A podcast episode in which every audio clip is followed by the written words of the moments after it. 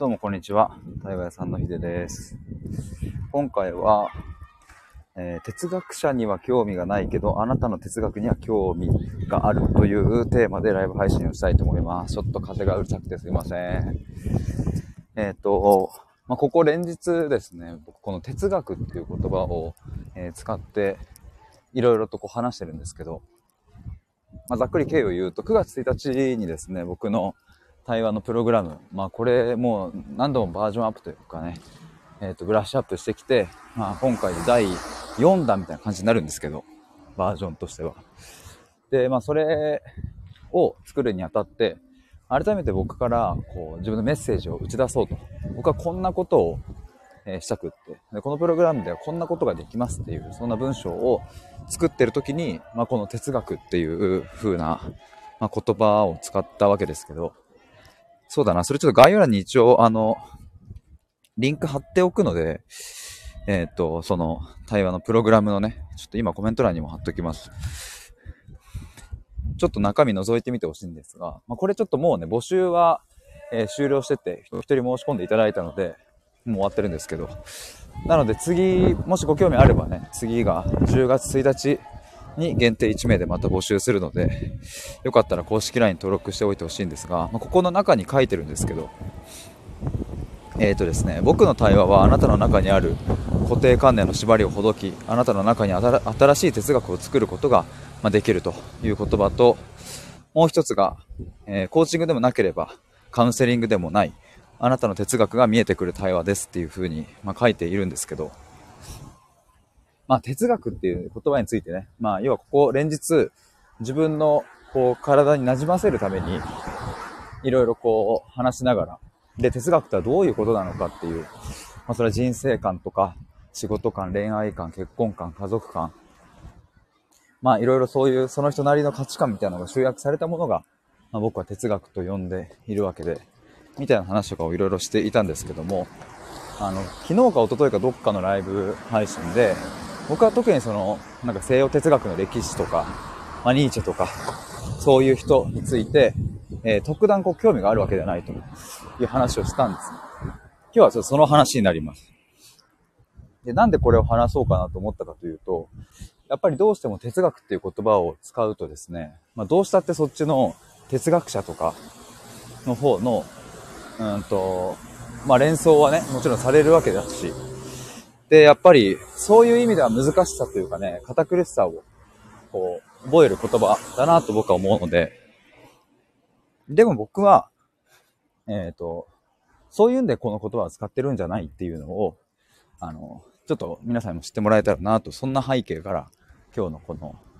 ライブ配信のタイトルになりました。で、もうこのまま入っていきますが、えっ、と、興味がないっていうのは、その改めて整理するとですね、えー哲学者に興味が別にないですね。えっ、と、だから、何？哲学者って、例えば何？ソクラテス、アリストテレス、ニーチェ、あと誰がいいんだろうね。パッパッパッと別に特に出てこない。キルケゴールとかもあれなんかな哲学者。あと誰だ？やっぱなんか、すぐ出てこないですね、僕そんなに。聞いたら、ああ、そうそう、その哲学者もいるみたいな風には、出てくると、あの、聞けばね、ああってなる人はいると思うんですけど、まあ今パッと具体例が出てこないくらいに僕は特に興味がないんですね。で、興味がないっていうのは、別に、えっ、と、意味合いとしてそれを否定してるという意味合いは1ミリもないし、えましてや、ましてやというか、プラス、えっ、と、例えばニーチェで言えば、あの、三様の変化って言って、えっ、と、まあ、ラクダ、獅子、小児っていう、こう、3つの精神的成熟の段階があるっていう話を、まあ、ニーチェがザラツストラっていう文献の中で言ってるわけですけど、例えばそういうのをピンポイントで結構自分の体に馴染ませてるとかっていうのはあります。それはとある別の方が、えー精神科医の、日本人のね、精神科医の先生だったり、思想家の方だったりが書いてる本を僕は読むことがあるので、そこで引用されててそれを知ってるっていうのがありますね。だから、なんでしょうね。あの、興味はないけど、知ってることはあるし、それを自分の発信に活かすこともあるし、えーっていう、まあ、いいとこ取りをしてたりします。まあなんかそこら辺のニュアンスがこう伝わると嬉しいな。で、まあその、今日のタイトルの後半である、えっ、ー、と、あなたの哲学には興味があるっていうところなんですけど、まあ、要はですね、その哲学者が考えてること、まあ今みたいにいいとこ取りすることはあるけれど、その哲学者が何を考えてるか、その真髄を深くまで知りたいという気持ちはない。けど目の前の対話の相手が愛をどう捉えていて、幸せをどう捉えていてっていうところには僕は興味があるんですね。まあそれを裏付ける一つとしては、まあ、あれですかね、2021年の10月かな、か11月に、あなたにとって愛って何ですかっていう企画をですね、僕ノートとスタイフ、まあ、同時進行で、そんな企画をやったんですね。まあそれ何かっていうと、えっ、ー、と、まあそのタイトルの通り、企画の名前の通り、あなたにとって愛って何なのかを、まあ、ノートの記事またはスタイフの収録にて教えてください。で、僕はその記事を読んだり、または収録を聞いたりして、えー、それに対してのこう、アンサー収録をお返ししますみたいな、えっ、ー、と、そ、そんな企画だったんですよ。で、これとかまさに、えっ、ー、と、今日今言ってるね、あなたの哲学には興味があるっていうところの話なんですけど、そう、だから、あの、超有名な哲学者が説く、え愛について、えー、というよりも、今日を生きるあなたが愛についてどう捉えているかの方が僕は興味があるということですね。まあそんなこと言いつつ、例えば、あの、愛するということって、エリヒ・フロムが書いた、その愛についての本を読んだりしてますし、うん、だから僕の、そのなんだろうな、あ、それは知りたいと思ったところは、そういう本を読んだりはしてますが、えー、っと、ただその、本当に興味があるのは、その哲学者とか、そういう著名な人が説くものではなくて、あなたがどう考えるかだし、あなたがどんな言葉を使うかだし、だから僕はあなたの哲学に興味があるっていう風に言ってるのは、そういう意味ですね。あれ、愛の記事、今パッと出ないかなちょっと登録してなかったかなまあいいや、ちょっとあの、あなたにとって愛って何ですかっていうのちょっと探してみようかな。探して、もう2年前か、あれも。あ、もちゃさん、こんにちは。どうも。どうもどうも。もちゃさんもその愛についての企画参加してくださってね。やっぱね、あの時にすごい僕は、あの、痛感して何度もそれも収録に言ってた、収録で言ってたんですけど、やっぱそれこそエリヒ・フロムが書く愛についてもちろんむちゃくちゃおもろかったしね、すげえなと思いますけれども、でも、その当時ね、2021年10月を生きる、まあ、今日を生きる人たちの愛の定義を僕は15、6個聞いたわけですけど、それってめちゃくちゃ貴重だなと。いや、なかなかそんな本ないっすよね。多分。多分っていうか、多分っていうか絶対ないそう、あの、まあもう、それは過去のものになったからあれなんですけど、例えば今日、2023年9月を生きる、今日を生きる人たちが愛についてどう考えるのかっていうのが、15、6個まとまった本とか別にないじゃないですか。で、僕はそっちに興味があるっていう。だからあの日僕は、あの日っていうかあの月ね、僕は愛についての定義を、その、教えてもらえたわけですけど、まあ、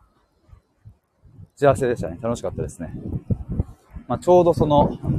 10月の終わりじゃねえや。その翌月か。その翌月の終わりね。に、まあ、母が倒れてそのまま入院して亡くなったわけですけど、まあ、そんな、なんだろうな。いろいろ激動のその時期に愛についての定義を聞けたっていうのもまたね、ありがたかったなと思います。もちゃさん、みんなの定義面白かったですね、と。うん。そう、面白かったですね。やっぱ、あの、もちろん僕も想定はしていたけど、想定って何の想定かっていうと、あの、皆それぞれ愛についての定義は違うっていうのは、まあ、想定の上で、だから僕はその企画をやったわけですけど、やっぱそれにしてもね、ちゃんと全員違うっていうのが分かって、めちゃくちゃ面白かったですね。愛の定義。一人として被る人はいないっていう。15、6人がね。だから本来ね、言葉とかってそういうものであるはずなのに、うんと、まあ、愛って大切だよね、という時は、うん、そうだよね。で、やっぱそこは、あまり深く見ずにね、流れていってしまうことも多いし、まあ、愛に限らずですね、まあ、むしろ愛とかは、えちなみに愛って何だと思う？みたいな話は出るかもわかんないですけど、なんかもうちょっとさ、日常会話とかね、例えば家の掃除とかもさ、ちょっとここ綺麗にしといてって言った時に、ね、その綺麗にって言ったその言葉が、その人にとってど、どれくらい綺麗なのかっていうのはさ、お互い違うわけですね、本当は。埃が綺麗になくなった状態を綺麗という人もいるし、ある程度埃はあっても、物がね、綺麗にこう並んでたら綺麗という人もいるし。だから本当はそういう言葉の隅々まで、まあ家族とかね、パートナーとか、近ければ近いほど本当はそういう話とかをした方がいいんだろうけど、なかなかね、そうはいかないから、もどかしいなと思う時も僕はあったりしますけど、家族とかね。もちゃさん、あの時初めて言葉の定義定義について真剣に考えたかもしれないです。マジっすか？そっか、でもあれ2年前っすもんね。ちょ、え ?2 年前だよな。そうだよね。僕2021年の6月に財布始めて、10月にやったんだもんな。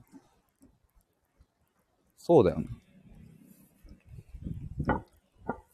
そうし、しかもそうだ、その時、あれどっちが先だったか忘れたけど、言葉の定義について考えようっていう、なんかそういう企画もやりましたね。その、愛だけじゃなくて、それぞれ皆さんが、あの、自分で考えたい言葉の定義、何でも、自分で定めてもらっていいので、みたいな。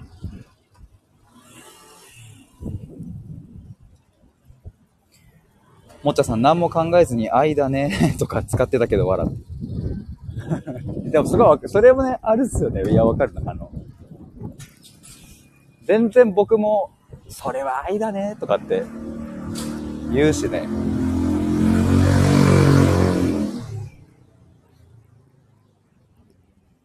なんか本当その時のあれによりますよね。文脈とか、流れとか、空気感とか、関係性とか。むちゃくちゃ真剣な話をしているのに、あ、それは愛ですねって簡単にくくられたらやっぱもやっとするしね。あ、なんか愛のある人ですね、素晴らしいですね、とかっていうのを何も知らずにとか、表面的なとこだけ聞いてもなんかモヤモヤする。ただ、お互い普段深い話とかをちゃんと重ねてる中での関係性で、あ、それは愛だね、みたいなことだったりとか。まあ、あとはちょっとしたノリとかでね、うわー、愛だね、それ、みたいなのって、すごい僕も楽しいなと思うので、全然ありだなと思うんですけど。アロンさん、こんにちは、どうも。連日ありがとうございます。もちゃさん、子供に聞いたのもあの時初めてだったかもと。いやー、あれめっちゃ良かったですよね。